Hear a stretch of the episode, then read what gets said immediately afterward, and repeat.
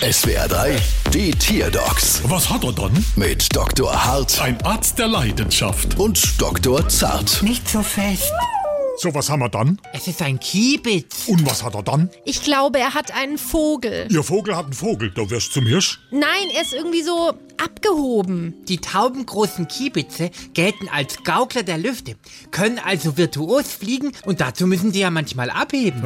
Äh, Nein, es ist, weil er zum Vogel des Jahres gekürt wurde. Der kleine Kiebitz ist Vogel des Jahres. Ja, ist er, gell, Kibi? Mama laut, Mama leise.